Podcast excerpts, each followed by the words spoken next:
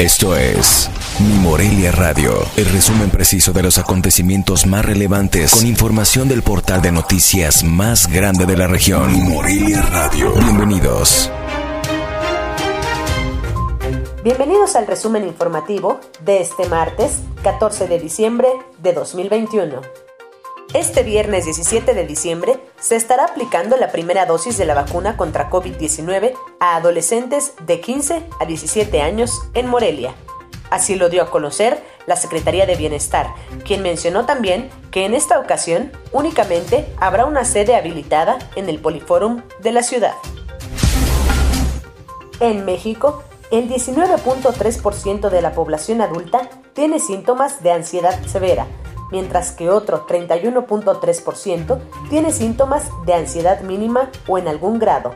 Esto, según reveló la primera encuesta nacional de bienestar autorreportado 2021 elaborado por el INEGI.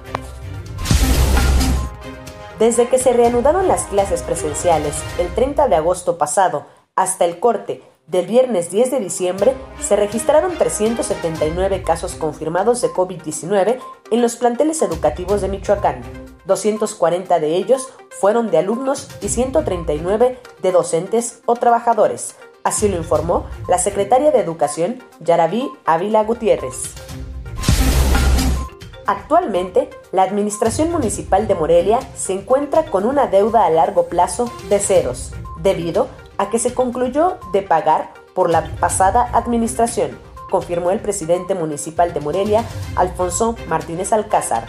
Y es que el pasado lunes, el Cabildo de Morelia aprobó que el gobierno local explore la posibilidad de contratar un crédito bancario por un monto de casi 700 millones de pesos a pagar por 15 años.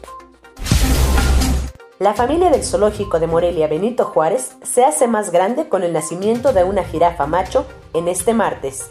Gracias al esfuerzo y dedicación del cuerpo médico de trabajadores del parque, nació con éxito la cría de jirafa reticulada, pesando aproximadamente 80 kilos y midiendo 1,70 metro. Informó desde Morelia, Michoacán, Cintia Arroyo. Esto fue Mi Morelia Radio. Te invitamos a que estés siempre bien informado. www.mimorelia.com Mi Morelia Radio. Hasta la próxima.